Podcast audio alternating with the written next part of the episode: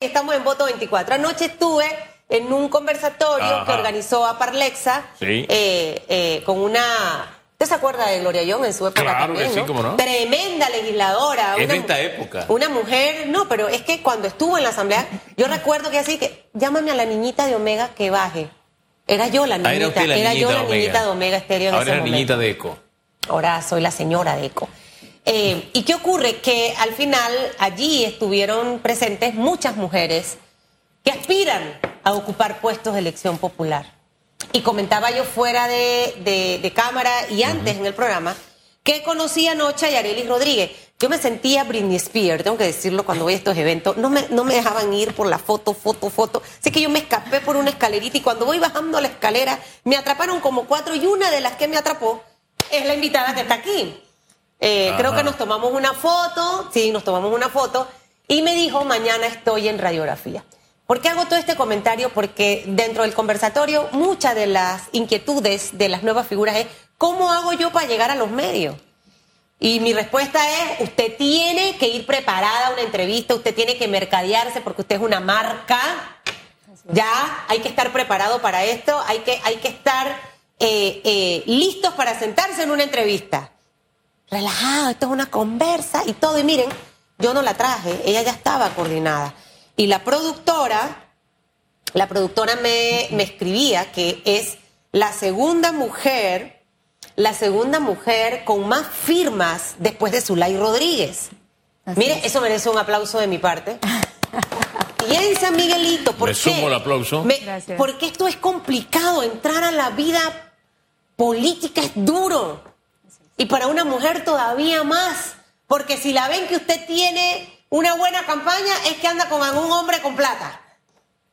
Y si logró esto porque hizo aquello y lo otro, pero no por sus capacidades y por lo que tiene. ¿Cómo ha logrado usted para conseguir tanta firma? Doctora, ¿por qué es odontóloga? Odontopediatra. Odontopediatra. Y aquí está. Cuénteme. ¿Y cómo de, de los dientes a ver temas políticos? Échame ese cuento y cómo logró todas estas firmas que tiene. Buen día, buen día, Hugo y Susan. Bienvenida. Buen día, todo Panamá que nos está escuchando en este momento. Bueno, les comento de que sí es difícil para las mujeres estar en este campo de la política. Y antes de meterme a hablarles propiamente de cómo fue esta experiencia en la búsqueda de firmas, les quiero decir que eh, en las elecciones pasadas los votos válidos fueron aproximadamente 156 mil en San Miguelito. Y es increíble que cerca del 50% de estas personas que votaron en las elecciones del año pasado les dieron la firma a los candidatos de libre postulación. Y esto para nosotros fue una gran sorpresa porque te dice que la gente quiere cambio, la gente tiene esperanza de que tengamos un mejor Panamá. Luego de esos 70 mil personas que nos dieron el apoyo, nosotros como nómina, como coalición de Vamos, recibimos el apoyo de 21 mil personas que nos dieron su firma. Y eso de verdad quiero darle las gracias aquí públicamente a todos esos vecinos de San Miguelito que nos dieron ese apoyo. Así que, y bueno, dentro de la nómina fui la más firmada afortunadamente y gracias a Dios. Y a las personas que cuando uno conversa con ellos, Claro. sienten esa confianza, sienten esa, esas ganas genuinas de que uno quiere, pues por voluntad propia, cambiar lo que estamos ¿Por- viviendo por qué hoy día. dejar el co- el- el- los dentistas son como artistas. Yo cuando voy al mío, él hasta música tiene para relajar. Yo le digo, póngame Así anestesia, aunque... Y que Susan eso no, póngame anestesia. Pero es calmado ser dentista, uno ahí. Le abre la boca a Hugo, empieza... zzzz. Pero ahora usted se metió en otra cosa. Eh, ¿Sabe? San Miguelito es un distrito, como se le conoce, populoso. Aquí hay distintos estratos sociales. Así es. Eh, un, distrito que también está inmerso en temas de clientelismo por décadas, históricamente, y, y cambiar el escenario de un consultorio y meterse en este arroz con mango, doctora, ¿por qué? ¿Por qué lo hizo la doctora Yarelis Rodríguez? Sí, mira, yo soy odontopediatra. Mi fascinación son los niños y los adolescentes. O sea, yo vivo atender a un niño que llega con miedo y que luego se vaya feliz por haberse atendido y que después te digan que, que quieren regresar y que al final quieren ser odontólogos como mi doctora. O sea, yo amo esa relación que puedo hacer con mis pacientes.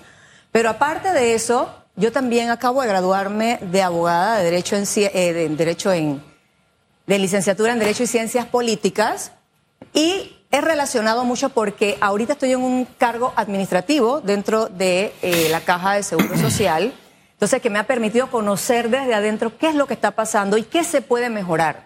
Entonces hay muchas cosas en las leyes que evitan que esto vaya evolucionando y buscando las soluciones. Entonces, mezclar esa, esa vivencia de las necesidades que está pasando la población, las necesidades, el poder político que tiene el órgano legislativo para hacer los cambios por el país. Las decisiones que se tomen en la Asamblea son decisiones que pueden favorecer o pueden dañar mucho a la población. En este sentido, cuando tú ves que la bancada independiente, cuando tú ves a un Juan Diego Vázquez que se toma esto en serio y, tú, y él solo o con los pocos que hay alzan la voz para defender y fiscalizar lo que está pasando y denunciar todos estos actos que no son los correctos, tú dices, ese muchacho necesita ayuda desde la Asamblea. Necesitamos más gente independiente, más gente que no siga esas líneas políticas que te dicen qué es lo que debes decir y lo que no debes decir y expresar lo que realmente está bien o lo que está mal. Y yo dije, ¿tú sabes qué? yo creo que yo tengo la capacidad y tengo la voluntad y las ganas de poder cambiar esto. Hombre, usted habló de que no era fácil. Quiero que nos diga un poquito por qué no es fácil, pero me he estado callado porque estaba buscando las cifras. Sí. Y me llamó la atención lo, que citaba Susan y veo que acá el asunto está bien reñido. Zulay Rodríguez logró 15.267 en la lista. Ella, ella, individualmente, ¿no? Así es. Y en su lista está José Luis Blandón Díaz con 5.830, arriba de las 5.000. Me fui entonces, pasé por Alto Ángel Santos Ortega, que es en la lista donde usted está. Exacto. Y me encontré a Jean-Marcel Cheri. Ellos, solamente él tiene 6.889. Hacia abajo también hay otros con cerca de, ese, de esas cifras. Usted en la lista logró 5.587. O sea, que en número de los otros está bien, bien, bien reñido, para poner a la gente en contexto de las cifras. Ahora vamos a las dificultades. ¿Por qué te dice que fue difícil? Fue muy difícil. Antes de, de, de esa pregunta, te quiero decir que en San Miguelito participamos 69 precandidatos para diputados. 69. De los cuales solamente llegamos 27 a la recta final.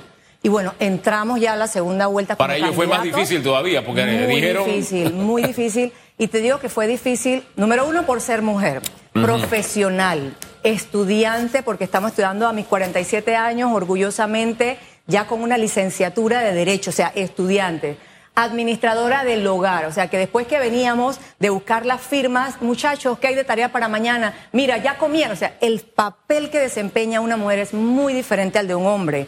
Entonces son demasiados roles, sin embargo, todo lleva su sacrificio para poder obtener la meta y el objetivo. Pero, pero mire que a mí me gusta especificar qué es, porque si no, de alguna forma suena a cliché.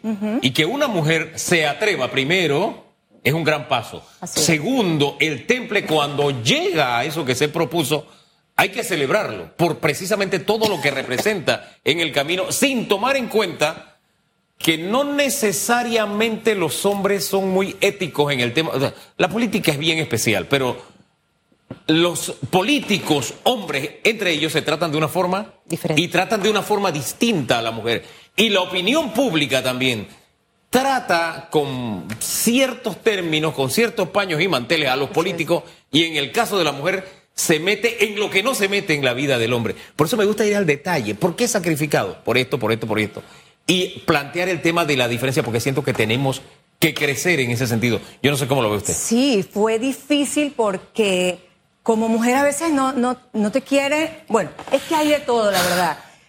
Personas que por ser mujer y llegar a una casa y tocar y decir, mira, somos la nueva propuesta, las nuevas caras, queremos cambios para Panamá, nos abren las puertas por ser doctora número uno, segundo por ser mujer y tercero por la voluntad que uno tiene. Entonces, es muy difícil competir contra varones porque tradicionalmente son como los fuertes, los que toman las decisiones, los que, los que llevan la rienda año tras año en todos estos temas políticos. Sin embargo, la mujer también tiene voz y tiene voto. Y desde el momento en que se le dice que nos abordaban mujeres y nos decían, no, yo no voy a votar, ya para qué voy a hacer eso. Señor, usted no sabe el derecho que usted tiene, tanto que se luchó por esos votos para que la mujer fuera a las urnas, para que usted venga a decir que no, porque ya está, está cansada y va a seguir lo mismo. No, señor. Entonces, este tema de docencia, que yo creo que las mujeres tenemos ese feeling, esa, esa forma, no sé si es la manera maternal que tenemos, de llegarle a otras mujeres, de llegarle a los hombres. De hecho, te digo algo, una vez fuimos a Belisario Frías, eh, tú sabes que aquí nosotros en San Miguelito pues nos ganamos el premio, desafortunadamente, de ser el corregimiento más violento en la República de Panamá. Entonces llegamos a un parque donde había un juego de fútbol de chicos y había un grupo que estaba ya sentado y nosotros llegamos, pero uno siempre llega amenamente y con cariño y todo lo demás explicando y, tratando de ser lo más relajado posible porque sabemos en el terreno que nos estábamos metiendo. San Miguelito es sumamente peligroso. Afortunadamente no nos ocurrió nada desafortunado en nuestras caminatas.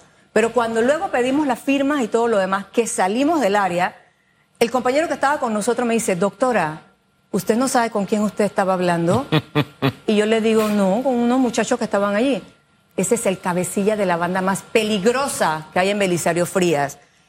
Y yo me quedé que, bueno, gracias a Dios nos trataron bien, gracias a Dios estábamos en el lugar perfecto con las personas que tenían esa capacidad y esas ganas de apoyar.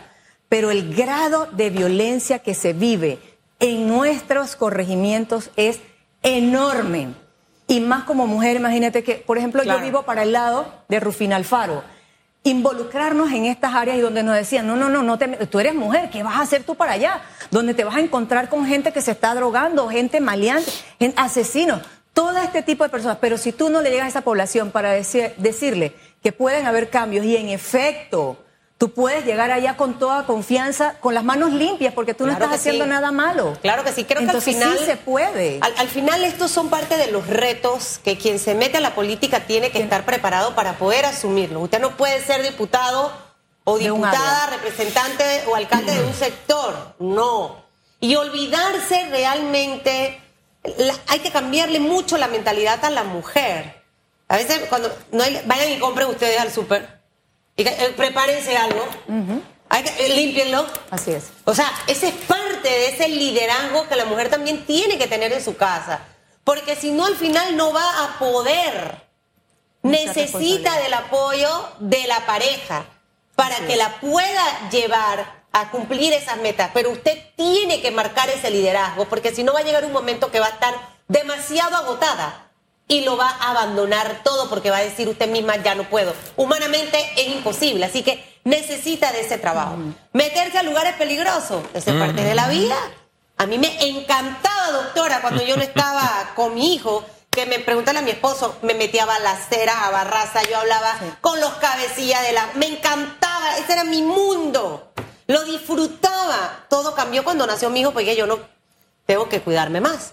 Pero esa es parte de parte de. Y, creo que eso me encanta escucharlo, que hay que atreverse a hacer las cosas y tomar esa responsabilidad. Ahora, fabuloso la doctora, chévere, tiene mi edad para que sepa, estamos de la misma edad, 47 años. Dos niños de 47 años.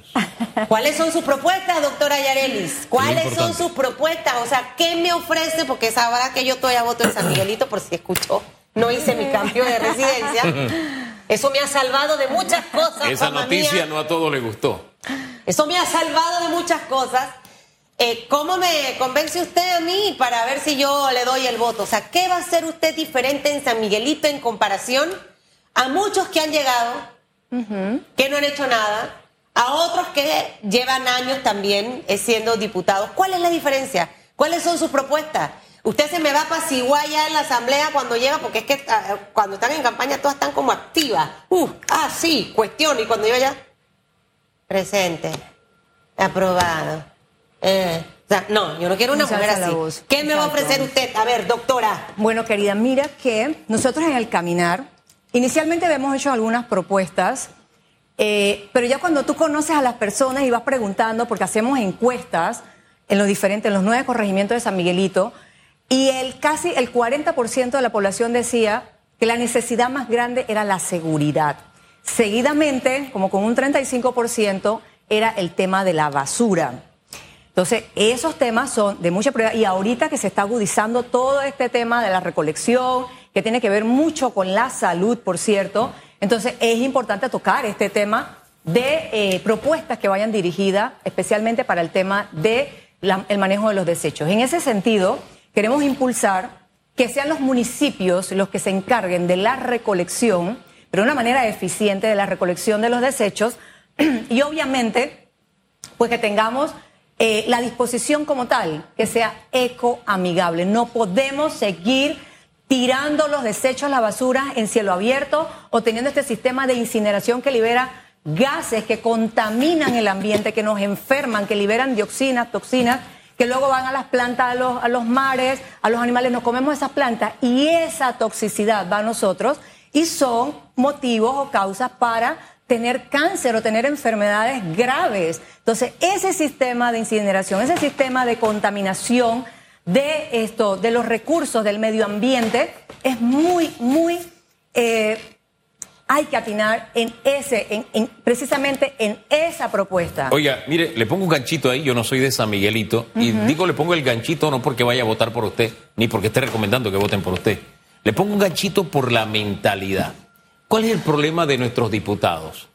Que ellos mismos se han configurado como unos representantes, digamos, unos representantes graduados, por, encima del representante de corregimiento. Y el trabajo que le toca hacer el representante lo hace. Entonces viene y contrata un montón de gente, tienen esta planilla y la otra planilla, y ahora necesitamos 200 millones de dólares de presupuesto. No es que ese no es el trabajo del diputado, anda limpiando zanga, que anda y que repartiendo cosas. Eso no le toca a un diputado. A un diputado le corresponde. Ah, en mi comunidad hay problemas de basura. ¿Qué instrumento legal puedo crear yo para el país? Porque son de la República, diputados de la República, y que de paso beneficia a mi población, porque en el área donde yo resido o la que represento, esa área tiene un problema de basura. Así que primero ese ganchito, tener bien claro el papel que juegan, porque hay que cambiar la cultura de la asamblea. 200 millones de dólares. Cuando nos quejábamos hace un par de años que nos costaba 35 millones. Entonces es inconcebible. Así que ahí le abro el paréntesis para que usted me opine sobre el tema presupuestario de la Asamblea, por favor. y el papel que, que, algunos diputados juegan de representantes seniors de, de sus corregimientos. Ha sido un dilema reformar el reglamento interno de la Asamblea Nacional. Muy, muy difícil, claro, porque mayoría son las que mandan. Por eso apelamos a que vayamos mucho independientes con integridad a defender lo que realmente se tiene que defender a beneficio de la población. Hay que cambiar el reglamento interno. La Asamblea no tiene por qué tener 200 millones de dólares. ¿Dónde está la transparencia de las planillas? de las planillas que cada uno de los diputados tiene. Yo acepto que tú puedes tener asesores porque uno no lo sabe todo y necesitas tener ese acompañamiento de expertos para que te vayan orientando. Pero tener miles, ahí, no caben nueve mil personas, por Dios, nueve mil empleados en esa asamblea. ¿Dónde están? Entonces, no es justo eso. ¿Usted cambiaría esas cosas? Por supuesto que yo estoy de acuerdo. ¿Se quitaría algunos de los beneficios que todavía se mantienen en la Asamblea? ¿Estaría de acuerdo con eso? Absolutamente. El que no va a trabajar no cobra. ¿Cómo es posible que en todo el periodo no vayan a sesionar? manden al super y siguen cobrando. Esto es ilógico. Eh, eh, ¿En qué parte de los trabajos sucede eso? Ahí es donde viene la tergiversación de la figura, porque te vienen con el cuento de que, que estoy trabajando en la comunidad. Pero espérate, es que la comunidad te eligió para que trabajes allá. Representadas allá. Ah, exactamente, que tú lo representes allá. Exacto. Porque viene ese jueguecito entonces de que yo soy el representante senior, tengo a otro representante y manejamos los millones. Ah, pero no lo manejo yo, lo manejo a través del representante que es el que va a quedar al final subiendo y bajando escaleras porque ellos saben cómo se maneja esto. Ojo, hay diputados, un Juan Diego Vázquez tenía un mix. Porque yo lo veía en San Miguelito en conversatorias y demás. pero, al final está entre las dos cosas, ¿no? Exactamente. O sea, es el manejo adecuado en ambas. Usted será una voz fuerte, una crítica constructiva de altura en la Asamblea, o será de las diputadas. Sí. Ah. Oh, y luego dice, es que a mí no me invitan a los medios. Gánese el espacio en los medios. Con muchísimo gusto y la intención es esa, porque estamos allí para fiscalizar, para hacer las funciones que realmente tiene que hacer un diputado.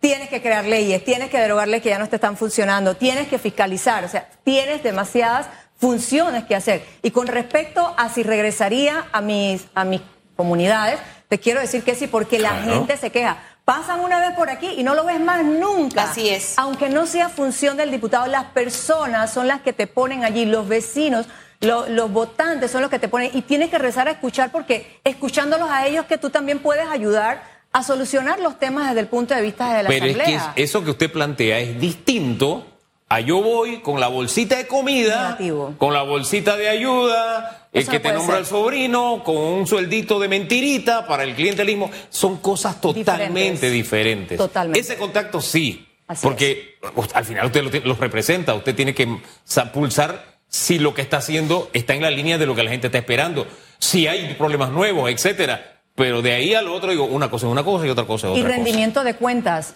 Claro. Rendimiento de cuentas ante todo. Miren, esto fue lo que se hizo y esto es lo que queremos hacer, pero queremos escucharlos también qué podemos hacer desde la. Asamblea. Esta comunicación, esta participación ciudadana es fundamental para que se puedan llevar a cabo los proyectos y escuchar también las necesidades de la población. Bueno, le deseo mucha suerte. Esto apenas empieza.